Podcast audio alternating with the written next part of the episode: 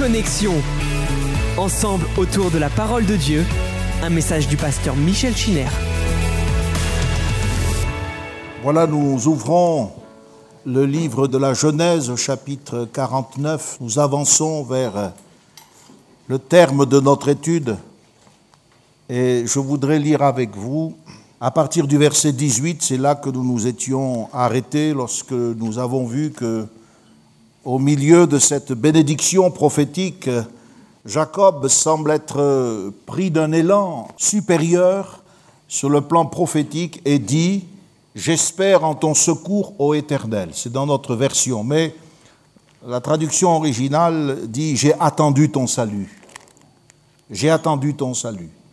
Et on sent que le patriarche, alors qu'il décline les bénédictions qui vont caractériser la vie de la future nation d'Israël, est saisi par l'esprit de quelque chose de lointain.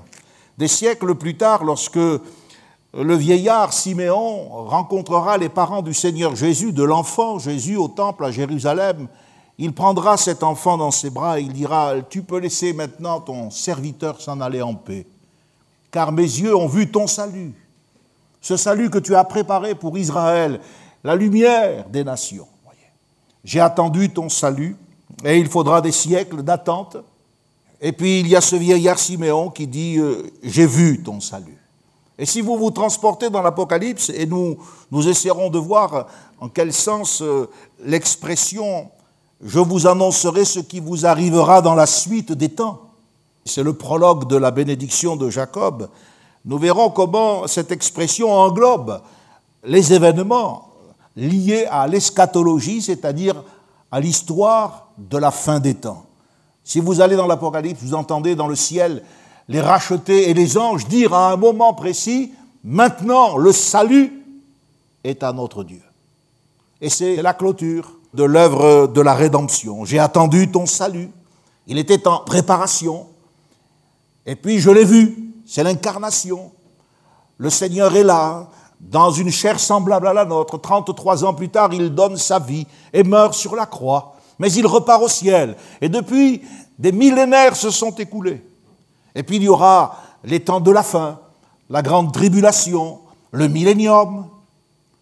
Et dans le ciel, à un moment donné, on entendra cette voix, ton salut est maintenant arrivé. Alors, voyez, nous sommes en, en cheminement vers quelque chose de glorieux.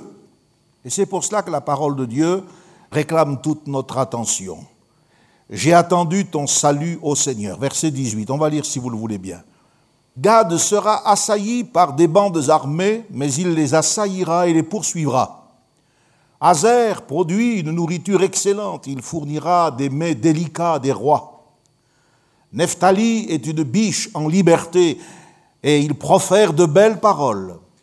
Mais Joseph est le rejeton d'un arbre fertile, le rejeton d'un arbre fertile près d'une source. Les branches s'élèvent au-dessus de la muraille. Ils l'ont provoqué. Ils ont lancé des traits. Les archers l'ont poursuivi de leur haine. Mais son arc est demeuré ferme. Ses mains ont été fortifiées par les mains du puissant de Jacob. Il est ainsi devenu le berger, le rocher d'Israël. C'est l'œuvre du Dieu de ton Père qui t'aidera. C'est l'œuvre du Tout-Puissant qui te bénira. Des bénédictions des cieux en haut et des bénédictions des eaux en bas. Des bénédictions des mamelles et du sein maternel. Les bénédictions de ton Père s'élèvent au-dessus des bénédictions de mes pères, jusqu'à la cime des collines éternelles, qu'elles soient sur la tête de Joseph, sur le sommet de la tête du prince de ses frères. Benjamin est un loup qui déchire. Le matin, il dévore la proie et le soir, il partage le butin. Ce sont là tous ceux qui forment les douze tribus d'Israël. Et c'est là ce que leur dit leur Père en les bénissant. Il les bénit chacun selon sa bénédiction. C'est la première fois dans le livre de la Genèse que nous trouvons le mot tribu et l'expression tribu d'Israël. Donc, vous comprenez que depuis le commencement, les origines, la sélection d'Abraham, Dieu poursuivait ce but. Et que ce but, eh bien, on est en train de l'atteindre avec la mort de Jacob. Les tribus d'Israël vont commencer une nouvelle expérience dans la relation avec Dieu. Dans la prédication précédente, j'ai parlé de Judas, qui est comme un lion. Et je vous ai dit que, de mémoire, il y a plusieurs noms dans le texte hébreu pour désigner le héros des animaux qui ne recule devant qui que ce soit. Je vous ai dit qu'il y avait trois mots qui étaient utilisés pour le représenter sous cette image. Il est question d'un jeune lion, gour arié en hébreu, un lion, arié, et finalement un grand mâle, ou alors encore plus terrible qu'un grand mâle, une lionne, ou kélabi, c'est-à-dire euh, le lion parvenu au maximum de sa force. Dans le livre de Job, au chapitre 4, le Saint-Esprit utilise cinq mots pour parler du lion.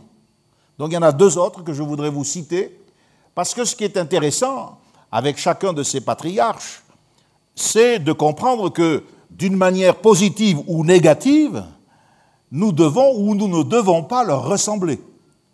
Par exemple, un des mots que Job utilise dans euh, son livre, chapitre 4, verset 10, il parle du lion versets 10 et 11, et il dit que c'est chacal, c'est-à-dire le bruyant, celui qui gronde. Et là, il faut comprendre et imaginer le rugissement du lion, qui, d'après les spécialistes, s'entend à plusieurs kilomètres à la ronde. Et puis, il y a aussi, toujours dans ces deux versets, vous les verrez, c'est intéressant, il y a aussi laïque.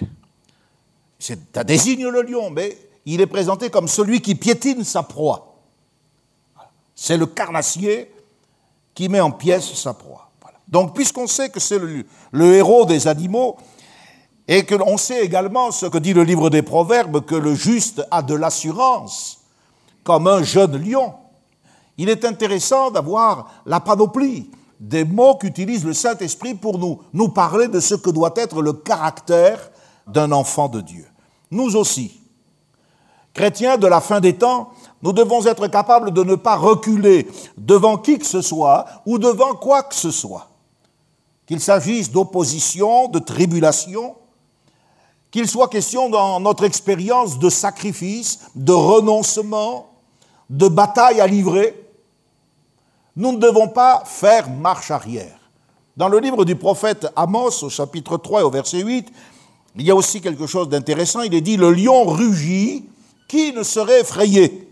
Le Seigneur l'Éternel parle, qui ne prophétiserait? Évidemment, le lien est évident. Lorsque le chrétien fait entendre sa louange, Judas signifie celui qui loue. Lorsque le chrétien prophétise, exerce les dons spirituels, lorsqu'il prêche l'évangile, il doit être comme un lion. Ce n'est pas une voix timide et effacée qui se fait entendre, mais c'est la manifestation de ce caractère ferme et fort qui nous apparaît dans l'image du roi des animaux. Lorsqu'ils virent, nous dit le livre des actes des apôtres, lorsqu'ils virent l'assurance de Pierre et de Jean, ils furent étonnés. C'était comme un véritable rugissement spirituel. Rappelez-vous et rappelons-nous le psaume 27 dans les temps difficiles qui peuvent être les nôtres, car des temps difficiles, eh bien, nous en traversons tous, eh bien, il est dit, l'Éternel est ma lumière et mon salut. De qui aurais-je crainte Là, c'est le tempérament du lion, qui ne se laisse pas effrayer. L'Éternel est le soutien de ma vie, mais de qui aurais-je peur? Quand les méchants avancent contre moi pour dévorer ma chair, ce sont mes persécuteurs et mes ennemis qui chancellent et qui tombent. Et ce courage spirituel est mis en évidence par le verset 3. Si une armée campait contre moi, mon cœur n'aurait aucune crainte. Si une guerre s'élevait contre moi, je serais malgré tout cela plein de confiance. Vous le sentez, le caractère du lion? Parvenu à la maturité? C'est pas le lionceau, le jeune lion pour lequel il faut aller chercher la proie et qui a faim, mais qui ne sait pas. C'est le, le mâle qui est parvenu on peut dire à l'apogée de sa puissance, et ça c'est le caractère que nous devons entretenir. À l'opposé, évidemment, vous avez des caractères pitoyables, nous avons suffisamment parlé de Ruben, Ruben euh, qui est arrogant, euh, qui veut prendre la place de chef, qui peut se présenter comme un, pseudo-lion. Mais l'Écriture nous dit le sage a de la retenue et il se détourne du mal. C'est l'insensé qui est arrogant et plein de sécurité. Voyez, il y a l'assurance et il y a le fait de se sentir euh, maître de sa destinée, plein de sécurité. Ce tempérament de lion, on va le retrouver dans la personnalité de Gad. Gad signifie une troupe qui attaque. Gad signifie une population. Le texte hébreu qui est remarquable joue sur le nom de Gad. Je, vous le lis, vous allez vous-même l'entendre. Gad Gegoud, Yegudenu Veu Yagud Hakev. C'est comme un jeu de mots. Il y a une assonance entre le nom de Gad, Gedoud, Yegudenu, Veu Yagud. Littéralement, ça donne Gad. Une troupe s'attroupera contre lui mais c'est lui qui s'attroupera pour la talonner. Hakev, c'est Jacob, le talon. La tribu de Gad était installée ou sera installée à l'est du Jourdain. Et donc elle va être exposée aux assauts des Moabites. Gad sera assailli, exposé. Il y a une version qui dit agressé. Mais ce qui est intéressant, c'est sa réaction. Elle est significative. Il réagit à l'assaut en donnant lui-même l'assaut. On doit s'attendre à des assauts spirituels. On doit s'attendre eh bien, à être agressé par les choses de la vie, par les puissances de ténèbres, par l'opposition des hommes. Mais si nous sommes une Église qui envisage d'assaillir l'ennemi, comme nous le chantons, assaillons nos villes, c'est facile de le chanter. Mais si nous comptons réellement assaillir l'ennemi par notre témoignage, par une vie conquérante, alors nous devons être prêts à accepter l'idée que nous aussi nous serons assaillis. Il est dit dans le livre des Chroniques, 1 Chronique 5, 18, il est question de la tribu de Gad, des hommes qui sont venus aider David et qui étaient issus de la tribu de Gad. Il est dit, pendant le combat, ils avaient crié à Dieu qui les exauça parce qu'ils s'étaient confiés en lui. C'est des gens qui, pendant le combat, réagissent de la bonne manière. Hein. Une troupe s'attroupera contre lui, mais c'est lui qui s'attroupera pour la talonner. Il y a le réflexe, non pas de la défensive, mais le réflexe de l'offensive. Il y a un autre texte dans les Chroniques, chapitre 12, versets 8 et 15, où il est question de leur vaillance proverbiale. Ce sont des gens qui ont occupé dans l'histoire de David et pour la passation du règne de la maison de Saül à celui de la maison de David, ils ont occupé des postes de responsabilité. Il est dit, le plus petit pouvait s'attaquer à 100 hommes et le plus grand à 1000. Qu'est-ce que ça signifie? Ça signifie que c'était des hommes avec lesquels Dieu faisait des miracles. Parce que humainement, ce n'est pas possible de faire face à 100 personnes et encore moins habiles. Mais Dieu agissait avec eux. Parce que ces gens avaient ce tempérament du lion. Ce n'était pas de l'arrogance, ce n'était pas eh bien, euh, l'instabilité caractérielle de Ruben qui se prenait pour le chef et qui va, comme un insensé, se livrer au péché, mais c'était l'assurance du lion parvenu à la force spirituelle idéale pour donner la victoire. Nous ne devons pas être des chrétiens innocents, de ces gens qui euh, dissimulent mal leur manque de, vision spirituelle, pour qui le monde est beau, tout le monde est sauvé, et tout est pour le mieux. La Bible dit que nous devons réaliser que nous avons un adversaire, le diable, qui lui aussi est comme un lion rugissant. C'est un combat à mort pour savoir qui va s'assurer la suprématie. Et nous ne devons pas être de ces croyants qui montrent facilement les talons à leurs adversaires parce qu'ils fuient, ils tournent au moment du combat. C'est nous qui devons le talonner. Une troupe s'attroupera contre lui, mais c'est lui qui s'attroupera pour la talonner. Hakev, le talon. Les promesses de l'Apocalypse ne sont pas destinées à tout le monde mais il est dit à celui qui vaincra. Et au chapitre 6 et au verset 2, il y a l'ouverture de ce sceau et il nous est dit qu'un cavalier monté sur un cheval blanc partit en vainqueur et pour vaincre. Ça, c'est l'esprit de l'Évangile. Ça, c'est l'esprit euh, du croyant réveillé. Quand il adore, quand il chante, quand il prophétise, quand il prêche, c'est le rugissement du lion. L'esprit est à l'œuvre. Dans ces combats, Dieu intervient surnaturellement. Il se passe des choses qu'on ne voit nulle part ailleurs. Un homme contre cent. C'est le plus petit. Et le plus grand, c'est mille. Est-ce que nous sommes des chrétiens avec ce tempérament? Est-ce que nous avons de la vigueur au combat, de la vigueur au service, de la vigueur pour l'œuvre de Dieu? C'est important. Et puis il y a Azer. Au verset 20, il est question d'Azer et il nous est dit, on va revenir, Azer produira une nourriture excellente, il fournira les mets délicats des rois. La tribu d'Azer va occuper un, district très productif, en effet, qui part du mont Carmel jusqu'à la frontière phénicienne, le long de la côte. C'est une contrée qui est riche en champs de blé et puis en huile, beaucoup d'oliviers, et le sol est très fertile. Et le Saint-Esprit montre que Hazer, c'est un homme qui saura tirer parti de ces éléments naturels.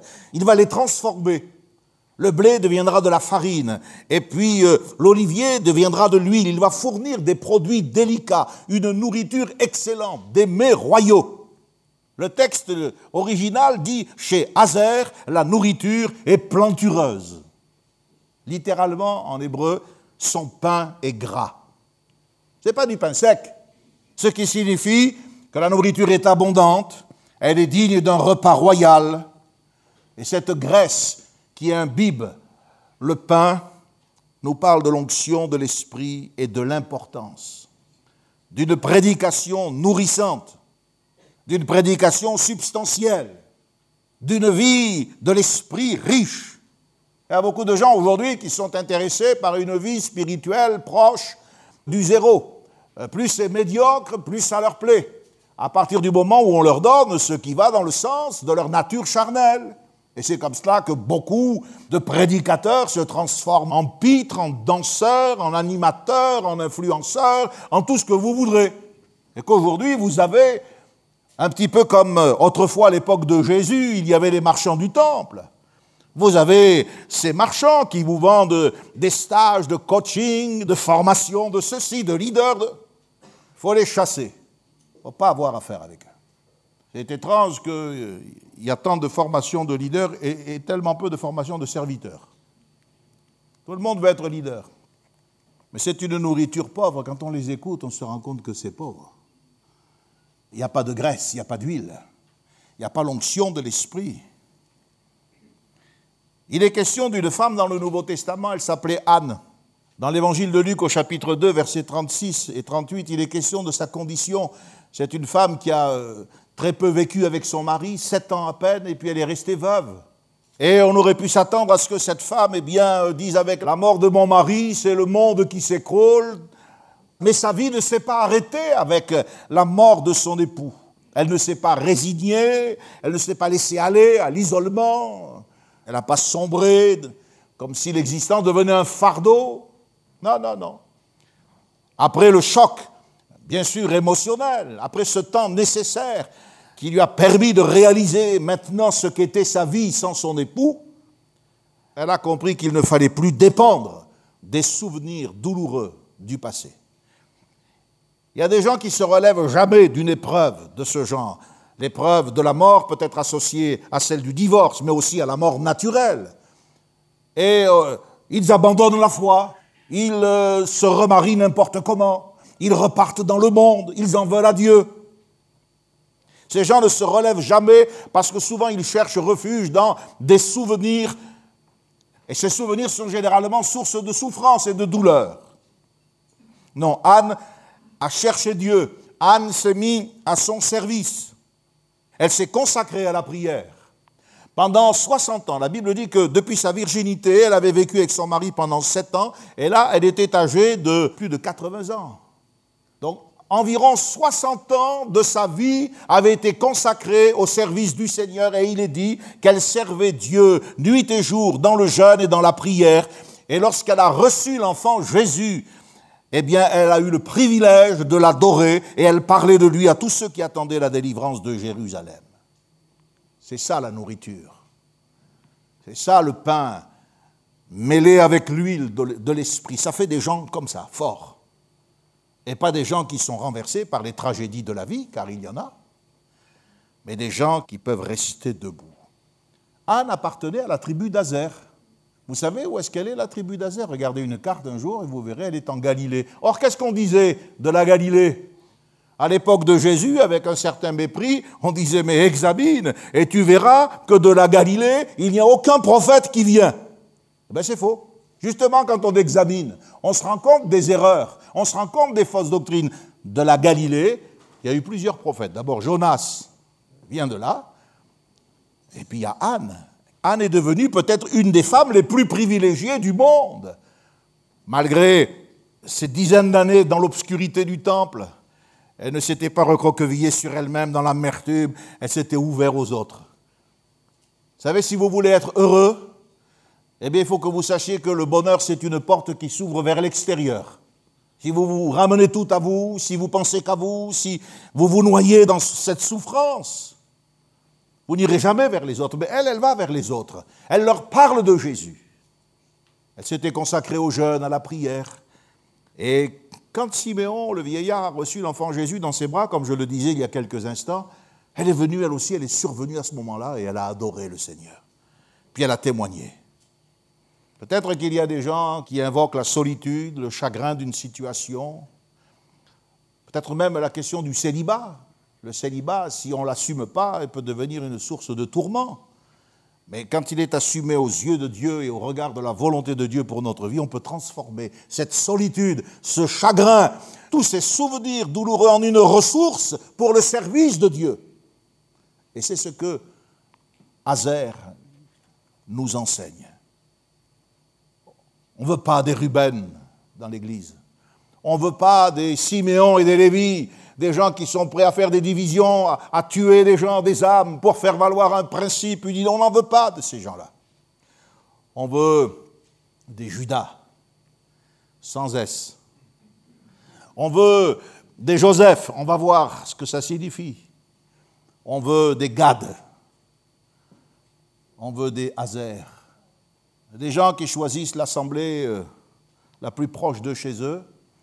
Je suis toujours étonné par ces gens qui sont capables de faire des, distances phénoménales pour gagner de l'argent, mais pour l'œuvre de Dieu, c'est toujours trop cher.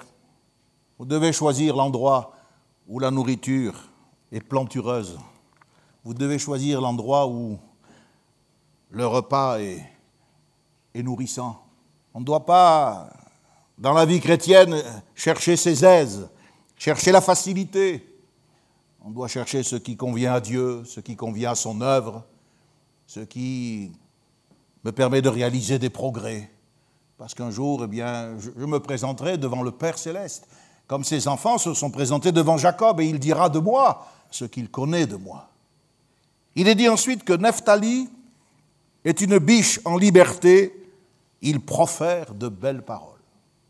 Littéralement, c'est une biche en plein élan. Vous imaginez, le cabri saute. C'est une tribu qui vivait en liberté, en effet, dans les montagnes. Elle s'était installée dans des terrains montagneux. Et Nephtali est donc comparé à un guerrier qui s'est acclimaté à cette vie de montagne. Il est vif, il est libre comme une gazelle. Le territoire géographique se situe au nord de la mer de Galilée. Mais on pourrait penser que c'est simplement un homme qui s'entraîne au combat. Non, c'est aussi un orateur. Il maîtrise la langue et il profère de belles paroles. Comme quoi, on peut être un guerrier et on peut être aussi un prophète, alléluia, ou un prédicateur. La première chose que Nephtali nous enseigne, c'est que nous devons garder notre spontanéité.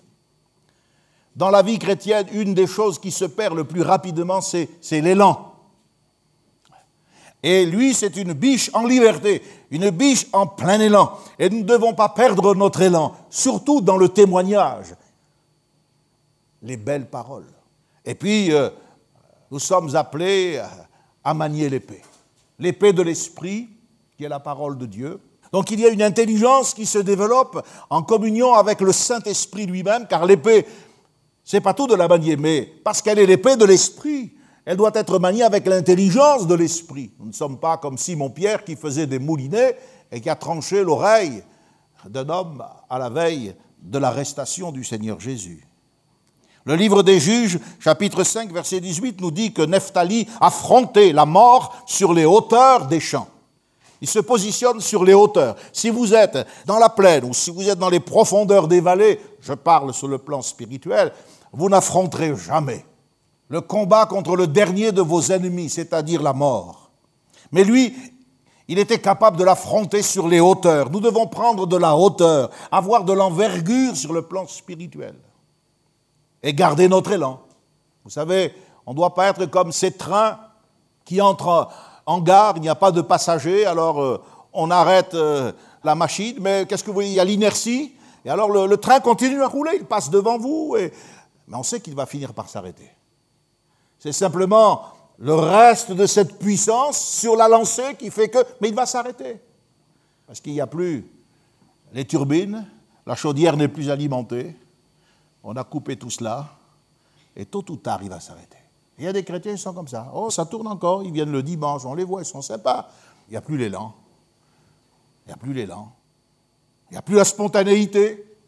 Et puis alors, si on leur demandait d'affronter la mort, là, ah, ils ne savent même pas manier l'épée. Ça roule. Oui, ils sont sur les rails. Bien sûr qu'ils sont encore là. Mais c'est en train de s'arrêter. Alors que Neftali, c'est une biche en plein élan. Est-ce que ça n'est pas quelque chose de remarquable? Que cette région où Nephtali va s'établir, la tribu de Nephtali, c'est de cette région que l'évangile va être proclamé pour la première fois. La ville de Capernaum, qui a été le quartier général du Seigneur Jésus, était dans la tribu de Nephtali. C'est de Capernaum qu'ont été répandues pour la première fois ces belles paroles de l'Évangile. C'est là que Jésus avait établi son domicile. C'est de là que la prédication a rayonné. N'avez-vous pas lu dans Ésaïe Il est dit que si le territoire de Nephtali et de Zabulon a été couvert par des ténèbres, les ténèbres ne régneront pas toujours parce que la lumière se lève. C'était quoi cette lumière? Ça ne pouvait pas être celle du soleil. Elle se levait depuis des siècles. C'est la lumière de l'Évangile. Et il est dit de Jésus, jamais un homme n'a parlé comme cet homme il profère de belles paroles. Pas des paroles qui vont dans le sens du poil. Vous êtes des champions. Vous avez de la valeur, madame. On ne vous dira jamais que vous êtes une pécheresse, mais c'est ça qui va vous condamner, croire que vous avez de la valeur. Vous êtes un influenceur. Euh, beaucoup d'églises ethniques, excusez-moi, drainent des membres sans connaissance spirituelle en leur proposant des menus frelatés, en leur faisant croire à je ne sais trop quelle combinaison entre le matériel et le spirituel. Mais moi, j'ai éprouvé que les paroles de l'Évangile, ce sont les plus belles paroles. Seigneur, à quel autre irions-nous qu'à toi? Tu as les paroles de la vie éternelle. Et nous, nous avons cru et nous avons connu que tu es le Christ, le Fils du Dieu vivant. Alléluia. Amen. C'est ça l'évangile. C'est pas autre chose. C'est bien sûr euh, une vie exaltante, mais c'est une vie qui coûte. Il faut aller sur les hauteurs. Il faut combattre et prendre des risques. On est attaqué, mais il faut avoir le réflexe de se porter soi-même à l'attaque. Et puis, la nourriture dont on se rassasie, c'est pas, c'est pas la bricole. C'est un pain sur lequel il y a l'huile. C'est une nourriture plantureuse, un repas royal. C'est ce que Dieu veut pour l'Église, la bonne doctrine, la vérité, la connaissance de la parole de Dieu. Joseph. Joseph, il y a une double image. Je ne sais pas si vous vous en souvenez. Je vous en ai déjà parlé, et puis on l'a lu tout à l'heure. D'abord, il est dit qu'il est comparé à un arbre fertile. On peut imaginer une vigne hein, qui passe par-dessus la muraille. Et ensuite, il est comparé à un archer invincible, dont l'arc ne recule pas. Il est le rejeton d'un arbre fertile, littéralement le fils d'un arbre fruitier, porté du fruit. Je me souviens, j'allais dire d'un brave homme, mais c'est faux, il était tout sauf brave, il se dressait contre moi, contre le ministère, parce que moi je ne suis pas grand-chose. Il me disait, je suis comme je suis, etc. Oui, mais non, mais vous êtes comme vous êtes, peut-être, mais si vous ne portez pas de fruits, on n'est pas agréable à Dieu. Hein. La désobéissance, c'est pas agréable à Dieu. Être libre et croire qu'on peut faire ce qu'on veut, c'est pas le fruit de l'esprit. Le rejeton d'un arbre fertile, le fils d'un arbre fruitier. Quel fruit portons-nous? La Bible dit que nous devons veiller à porter des fruits dignes de l'esprit. C'est quoi le fruit de l'esprit? C'est la querelle, c'est la division, c'est la jalousie, c'est la critique, c'est l'amertume. Non, le fruit de l'esprit, c'est la joie, la paix, l'amour, la bienveillance, toutes ces qualités qui unissent et qui rassemblent. Près d'une source. Voilà pourquoi il porte tant de fruits. Il est près d'une source. Lorsque nous sommes remplis du Saint-Esprit, notre développement est tellement évident que nous couvrons la muraille. Et quelquefois même nous la dépassons, comme la treille qui va vers la lumière et qui passe par-dessus la muraille. On doit se développer, frères et sœurs. Il reste peu de temps. L'ouvrage est immense, les combats à venir peuvent être euh, grands et lourds de conséquences. Et nous devons sortir d'un christianisme de confort, où nous nous sommes euh, établis quelques règles conventionnelles qui recoupent celles de la vie de l'Église. Nous devons entrer dans une vision et une expérience apostolique. Et ce n'est pas que de la théologie, que de la doctrine. C'est une vie c'est un engagement. La preuve, c'est que les archers l'ont poursuivi de leur haine. Alors, est-ce qu'il est question de ses frères? Je pense évidemment qu'il y a une relation avec l'attitude des frères de Joseph, qui lui en ont fait baver pendant des années. Ça a dû être difficile à avaler. Mais comme il s'agit d'une prophétie, voyez? Donc, euh, la prophétie n'est pas tournée vers le passé, mais vers le futur. Il vaut mieux voir les combats que la tribu de Manassé, parce que Joseph, vous savez, en tant que tribu, n'existe pas. Ce sont ses fils, Éphraïm et Manassé, qui le représentent, et ce qui porte à douze le nombre des tribus d'Israël. Il vaut mieux y voir tous les ennemis que Manassé a eu à affronter dans la suite, notamment les archers arabes. Un des descendants les plus connus de la tribu de Joseph, c'est Gédéon. Gédéon qui dit au Seigneur, ma famille n'est-elle pas la plus petite dans la tribu euh, de Manassé? Il est descendant de Joseph et il a beaucoup lutté contre les Madianites. Or, les Madianites, ce sont des Arabes qui étaient réputés pour leur razzia et pour leur adresse au tir à l'arc. Et je pense que c'est dirigé vers le futur, bien qu'en effet on ne peut pas oublier l'attitude de ces hommes qui ont vendu leurs frères, qui ont triché, qui ont menti à leur père, mais qui ont été sévèrement repris et qui ont été remis d'aplomb lorsqu'ils ont rencontré Joseph. Son arc est demeuré ferme. Cela nous parle de la résistance victorieuse de Manassé et d'Éphraïm. Et Jacob dit que c'est Dieu, le puissant de Jacob, voilà comme il l'appelle, le puissant de Jacob, celui qu'il avait fortifié à Péniel. C'est lui qui va fortifier Joseph. Et il parle de la pierre d'Israël, cette pierre sur laquelle, jadis, alors qu'il fuyait son frère Ésaü, il avait dormi et qu'il avait ensuite érigé comme un autel. C'est le rocher de Jacob, le rocher de Joseph. Cette pierre indique la fermeté du caractère de Joseph et de ses descendants dans l'histoire de sa vie et dans l'histoire de sa nation. Le Messie est comparé à une pierre, un minéral solide dans la statue de Daniel, on en parlera quand il sera question de la fin des temps, eh bien vous avez que des matériaux euh, comme l'or, l'argent, le fer. C'est un minéral, une pierre qui viendra détruire tout ça. Et ce caractère, cette nature du rocher, elle a été démontrée dans la vie des descendants de Joseph. Les bénédictions qui lui sont promises, ce sont les pluies, les pluies pour les récoltes, évidemment, les sources d'eau et les puits pour l'eau potable, c'est très important pour les troupeaux, ainsi que de nombreux enfants. Et il est question des collines éternelles. Les collines éternelles, eh bien, si vous regardez dans votre carte à la fin de la Bible, c'est le mont Galaad, le mont Bazan, où il y avait des troupeaux innombrables qui paissaient. La Bible parle des taureaux de Bazan, et l'Écriture parle du baume de Galaad. Et c'était des régions qui était béni de Dieu. Joseph est appelé le prince de ses frères. Le mot hébreu, c'est Nazir. Ce mot signifie couronné, prince ou nazaréen. Nazaréen veut dire mis à part, consacré. La couronne, ce n'est pas l'occasion de parader, comme les têtes couronnées de ce monde. La couronne, c'est un signe d'appartenance et de soumission à Dieu. Quand Saül a pensé qu'il était le seul roi, il a perdu la tête. C'est bien le cas de le dire, il a perdu la tête. Il est devenu fou et ensuite on l'a lui a coupé. Mais David, malgré ses erreurs et malgré ses manquements, a toujours réalisé qu'il était roi par procuration d'un gouvernement bien plus puissant que le sien.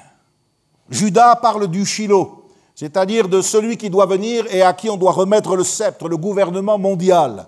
Et Joseph nous parle du Nazir. Et Joseph nous montre quel est le chemin par lequel le Shiloh parviendra au gouvernement. Le gouvernement, ce n'est pas une manifestation seulement d'autorité, mais c'est d'abord le cheminement du Nazir, de la consécration, de la vie humaine de Jésus et de son sacrifice au calvaire. Mort, couronné d'épines, Dieu l'a ressuscité, l'a élevé et l'a fait asseoir à sa droite en lui donnant le nom qui est au-dessus de tout nom. Et c'est de là-haut que Jésus va revenir pour régner. Et ce jour-là, il aura le bâton de commandement. Alléluia. Le nazir, le consacré. Ce qui doit caractériser le chrétien, vous et moi, dans les temps de la fin, c'est une séparation entière. Une consécration complète, totale. Si vous voulez comprendre en quoi le nazir devait être différent, il faut que vous lisiez attentivement le livre des Nombres au chapitre 6. Alors, notez-le, parce qu'un commentaire adapté, c'est justement des commentaires tirés de la Bible. Si vous y allez jamais dans tout ce que je dis, c'est peine perdue. Mais je ne vous lis pas pour que vous fassiez aussi votre part de travail. Il y avait trois choses. Est-ce que quelqu'un se souvient des trois choses qui étaient interdites aux Nazaréens ou aux Naziréens? Est-ce que quelqu'un se souvient des trois conditions? Allez, vas-y. Interdit de boire du vin, c'est bien. Ensuite, voilà, il ne fallait pas qu'il se coupe les cheveux. Très bien. Et la troisième chose Il ne fallait pas qu'il touche un mort. Très bien. Bon, vous n'êtes pas trop bête. Ah. On va vous garder. Dans la vie et sous la loi, l'abstinence de vin a trait à la sociabilité, c'est-à-dire euh, à tous ces comportements qui font de l'être humain un être de communication et toutes les relations qu'il établit avec son prochain, avec ses voisins. Abstinence de vin signifie que sur le plan spirituel, nous ne devons pas cultiver de relations avec des gens mondains. Nous ne voulons pas participer à la joie mondaine, humaine, celle qui caractérise l'ébriété, le vin, qui fait que tout le monde... Non, on ne veut pas de ça. Et c'est un avertissement aussi pour nous chrétiens si nous cultivons des liens des relations avec euh, des gens, non pas pour leur apporter l'évangile, parce que souvent les gens me disent, mais comment vous voulez qu'on leur parle de Jésus? Mais le problème, c'est que ces gens ne leur parlent pas de Jésus. Ils sont avec eux pour jouir de leur compagnie. Ils sortent avec eux, s'amusent avec eux. Ce n'est pas les chrétiens qui gagnent ces gens, ce sont ces gens qui gagnent les chrétiens. L'apôtre Paul disait qu'il ne connaissait personne selon la chair. Ça signifie non pas qu'il vivait ailleurs que sur terre, mais selon la chair, il ne connaissait personne, parce que tout était pour lui marqué par le sceau de l'évangile. Donc c'est la sociabilité. Les longs cheveux, cela a trait à la personnalité, à la dignité personnelle. C'est une honte pour l'homme de porter de longs cheveux, dit la Bible. Or, voilà que celui qui se consacrait à Dieu, par cette chevelure qu'il laissait croître, il proclamait à tous qu'il dépendait, il dépendait de quelqu'un d'autre. La Bible dit que la femme, par exemple, a de longs cheveux et c'est une marque de sa dépendance envers l'homme. Il dépendait de quelqu'un d'autre. Cet homme qui représente la force et la virilité, le voilà, il se diminue par ses cheveux, qu'il donne le témoignage qu'il appartient à quelqu'un d'autre. Et puis c'est une forme de déshonneur. Le Nazaréen abandonnait ouvertement sa dignité ses droits personnels, et il se vouait au service de Dieu. Ah oui, moi je me souviens quand j'étais à l'armée, quand je rentrais dans les champs pour parler de l'évangile, on me jetait des chaussures, on me jetait des matelas, on me criait, on m'insultait. Je montais sur la table, il y avait 22 ou 23 lits, je faisais le silence, ils m'écoutaient, je parlais.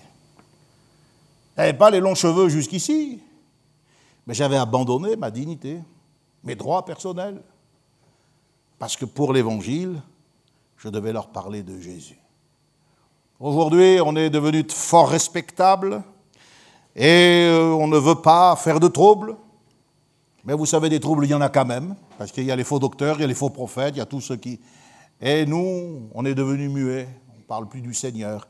Et sans cette dépendance, sans cette disponibilité, il n'y a plus de puissance, il n'y a plus d'efficacité dans le service du chrétien. Et quand on voyait le Nazaréen qui se mettait dans la position d'une femme, les longs cheveux, qui se vouait en quelque sorte au mépris, qui s'écartait de tous les rassemblements humains où il y avait de la joie, de la sociabilité, oh, il est austère. Ce qui était en apparence un signe de faiblesse et un signe même de folie devenait en réalité une source de force.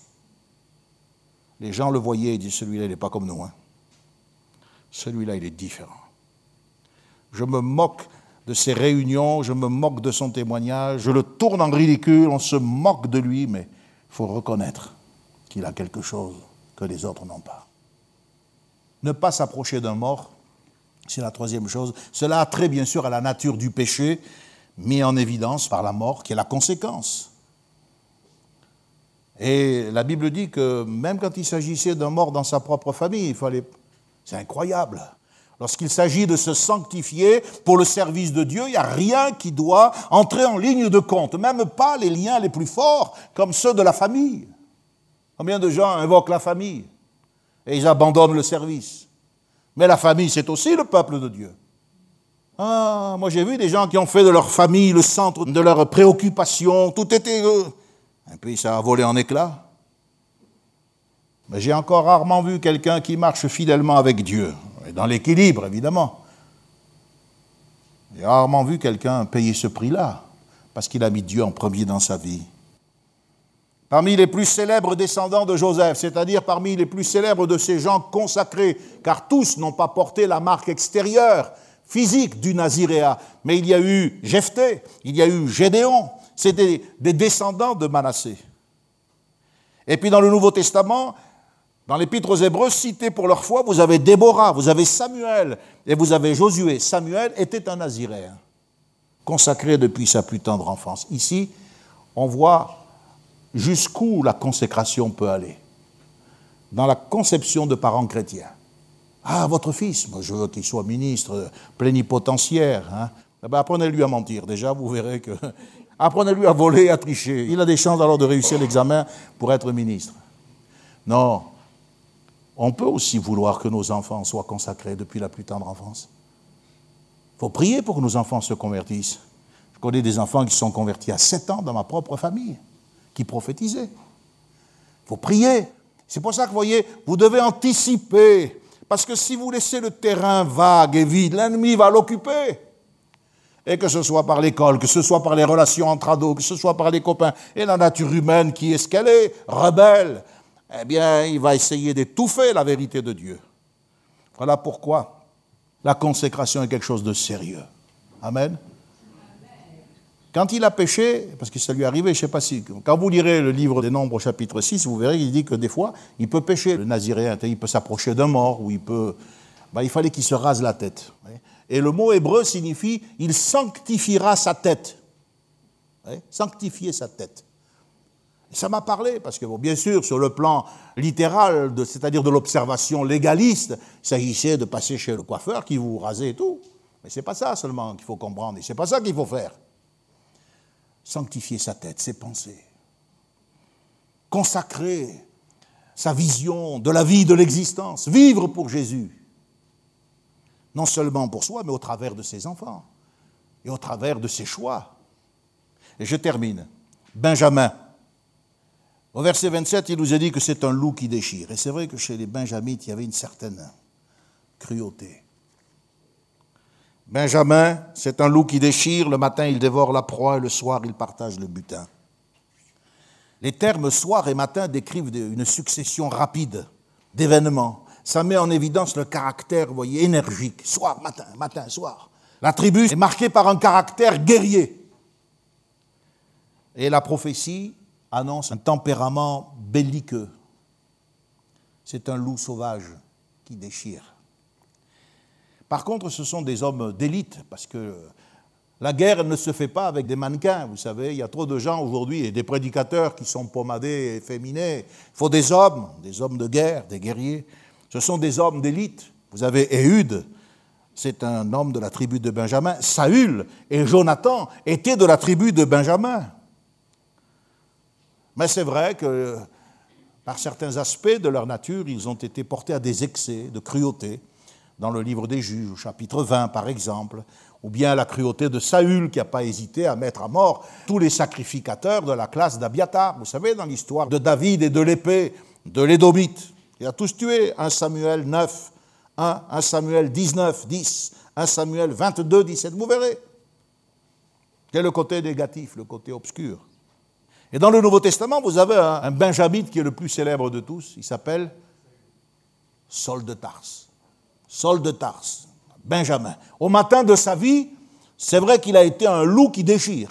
Il persécutait l'Église, il jetait en prison les femmes, les enfants, il avait tous les pouvoirs. Un loup ravisseur. Mais le soir est venu. Et c'est en pleine obscurité, en tâtonnant comme un aveugle, qui s'est converti. Et il a partagé le butin.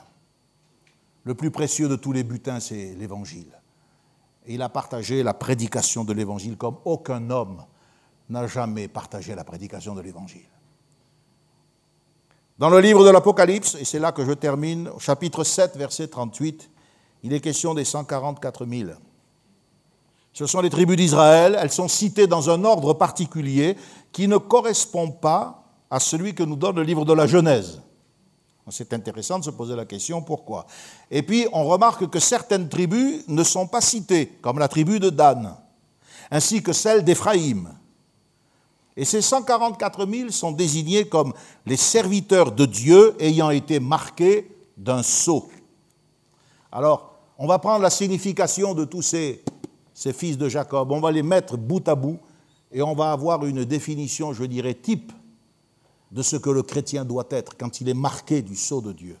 Nous trouvons Judas, qui signifie confesseur, louant Dieu. Ruben, qui veut dire regarder le Fils. Gad veut dire une troupe, une foule. Azer, qui veut dire béni, heureux. Nephtali, combattant, lutteur. Manassé, qui veut dire oublié. Siméon veut dire cœur obéissant, aimant. Lévi veut dire unissant, lié. Isaacar veut dire récompense, donné comme salaire. Zabulon, une patrie, une demeure. Joseph veut dire donner en plus, ajouter. Et Benjamin veut dire fils de ma vieillesse et fils de la main droite. Alors à partir de cette série de significations, vous avez une description des serviteurs de Dieu. Je vous fais la phrase. Ce sont des adorateurs, des confesseurs qui regardent au Fils. Ils sont comme une foule de gens bénis et heureux. Ils combattent avec l'oubli de soi-même. Ce sont des croyants obéissants qui s'unissent pour recevoir la récompense d'une patrie, d'une demeure éternelle. Ils sont ajoutés aux enfants de la main droite, c'est-à-dire à ceux qui sont distingués pour l'éternité.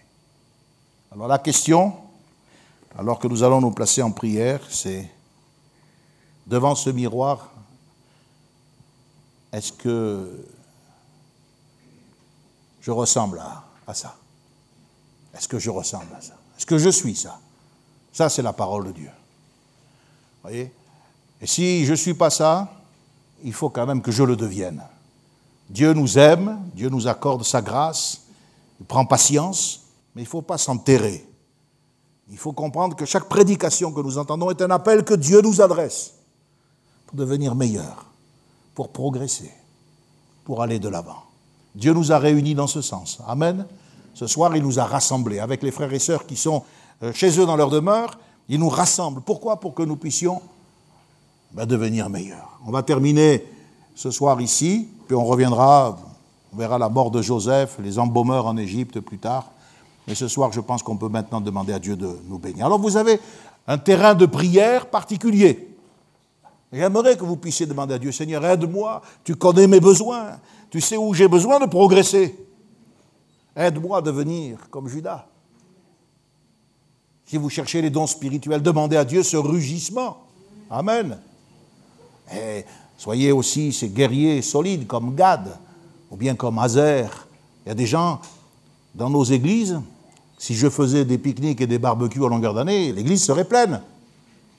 Mais ils n'aiment pas la parole de Dieu, ils n'aiment pas le pain gras.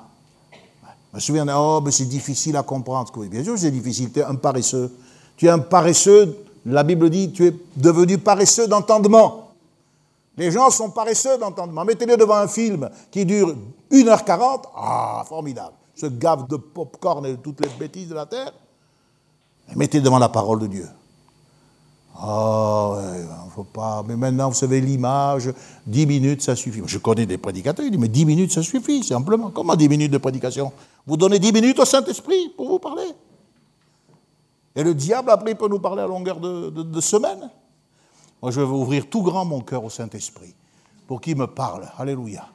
Pour qu'il me change, pour qu'il me transforme, parce qu'un jour, devant le Seigneur, j'aurai besoin de tout ça. Oui ou non? Est-ce qu'on croit la même chose? Dites-le moi. Bon, ah, on va prier le Seigneur. Alléluia. Seigneur, merci pour ta grâce. Aide-nous à être comme ces hommes que tu sélectionnes dans ta parole, que tu mets en évidence, ces hommes avec lesquels le Saint-Esprit peut agir. Ils peuvent combattre cent, ils peuvent combattre mille. Même dans leur vieillesse, comme Anne, ils peuvent prophétiser, parler encore de Jésus. Ils n'ont pas été terrassés par la souffrance, par les deuils, par la solitude. Comme Joseph, ils ne se sont pas laissés ronger et gagner par l'amertume. Leur arc est demeuré ferme. Seigneur, permets que dans nos familles, nous donnions aussi naissance à des Gédéons, que nous donnions naissance à des Éhudes, qu'il y ait au milieu de nous des familles marquées par l'Esprit de Dieu, avec des enfants qui deviendront des serviteurs de Dieu. Dans cette colonie, fais ton œuvre aussi au nom de Jésus. Ah Seigneur, nous avons besoin de toi. Nous voulons être agréables. Aide-nous, Seigneur, à consacrer notre tête, à ce que notre cœur et nos pensées soient orientés vers toi et vers ton retour. Apprends-nous, Seigneur, à, faire la différence entre les contacts mondains qui peuvent diminuer la qualité de notre vie spirituelle et le nécessaire qui doit nous amener à témoigner de toi auprès de ces gens perdus. Seigneur, nous ne voulons pas non plus toucher les morts. Tu vois ceux qui tombent dans le péché, ceux qui abandonnent l'œuvre de Dieu, et trop souvent nous restons en contact avec eux. Nous te prions pour que l'Esprit de Dieu les ramène de la mort à la vie, qu'ils se convertissent. Alléluia, Seigneur, c'est là notre vœu, qu'ils soient sauvés. Mais nous voulons, Seigneur, sanctifier notre tête, nos pensées, notre cœur, afin de pouvoir être, Seigneur, agréable. Hier et autrefois, nous avons été ces loups ravisseurs. Nous avons été comme Saul de Tarse. Nous avons blasphémé ton nom. Nous avons méprisé l'Église. Nous nous sommes dressés contre tes serviteurs. Mais un soir, Seigneur, tu nous as aveuglés par ta lumière. Tu t'es révélé à nous et tu as fait de nous tes serviteurs et tes servantes, tes enfants bien-aimés. Aussi, nous voulons partager le butin. Seigneur, glorifie ton nom dans nos vies encore. Nous te le demandons. Glorifie ton nom au travers de l'Église de Lyon. Glorifie ton nom dans les familles que nous représentons. Glorifie ton nom dans les enfants que nous avons. Alléluia. Au nom de Jésus de Nazareth. Au nom de Jésus de Nazareth. Amen. Connexion. Ensemble autour de la parole de Dieu. Un message du pasteur Michel Chiner.